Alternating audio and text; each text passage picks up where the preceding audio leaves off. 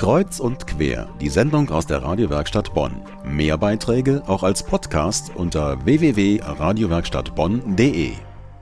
Heiliger Glockenlärm unter der Autobahnbrücke Bonn Nord, ein Rohr am Botanischen Garten, aus dem frühlinghaftes Rauschen erklingt, ein Lautsprecher am Rathaus Hartberg, der Stimmen in der Luft verbreitet.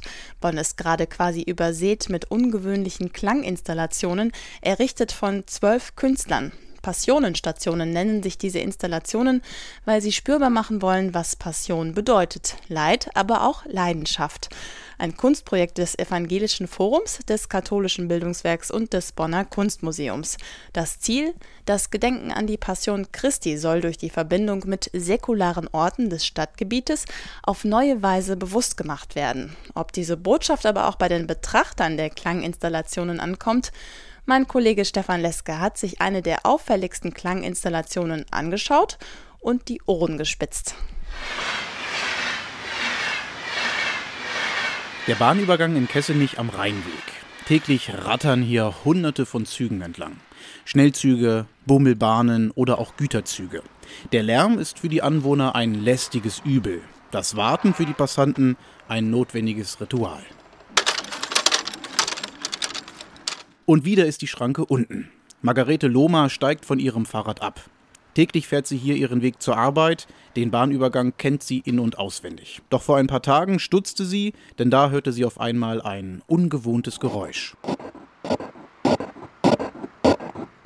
Ich habe es nur gehört und denke, Moment, kommt doch kein Zug, es kommt doch nichts.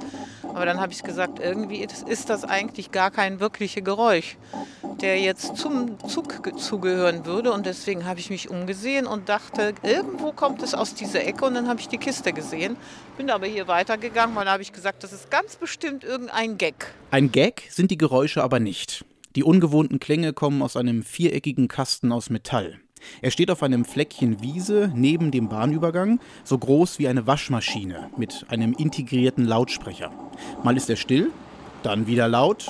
Kein Geräusch ist wie das andere.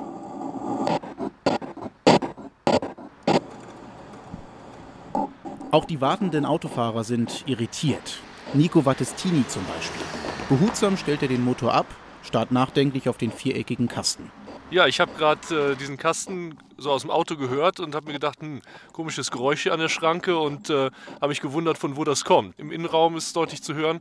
Man denkt sich, hm, könnte das jetzt ein Zug sein, der da kommt? Äh, man weiß es nicht ganz genau. Genau weiß es nur der Erbauer der Klanginstallation, der Künstler Sergei Meingart. Für ihn ist der Bahnübergang ein Ort des Lärms und des Suizids heißt es auf einem Plakat, das nicht weit von dem Kasten am Zaun des Bahnübergangs hängt. Der Bahnübergang ist aber auch ein Ort der Träume und Erwartungen an die vorbeifahrenden Züge. Leid und Leidenschaft also aber auch ein Übergang im wortwörtlichen Sinne, der erst durch Personen, durch ihre Aktionen und durch die von ihnen geschaffenen Objekte entsteht. Und das soll der Klangkasten erlebbar machen. Einen Klangraum, geformt von Momentaufnahmen der vorbeifahrenden Züge und den wartenden Passanten. Okay, super. Ich kann dich natürlich auch größer machen. Nur die Kiste haben. Mittlerweile ist ein Fotograf angekommen, lichtet einen Kollegen vor dem Kasten ab. Zusammen wollen sie eine Satire über das Kunstobjekt schreiben. Dieses Kunstobjekt erlebt in vielen Medien Aufmerksamkeit. So berichtete jüngst der Bonner Express, dass ein Anwohner den Klangkasten für eine Bombe hielt und die Polizei alarmierte. Anwohnerin Elisabeth Habermann und ihr Enkel machten bei einem Spaziergang eine ganz besondere Entdeckung. Die Klanginstallation ist interaktiv und wiederholt das, was man hineinspricht. Ja, mein Enkel, der fand es dann. Also der hat da irgendwie reingesprochen und das hat dann, das Antwort nicht, aber es wiederholt das, was man reinspricht. Das ist interessant. Ne?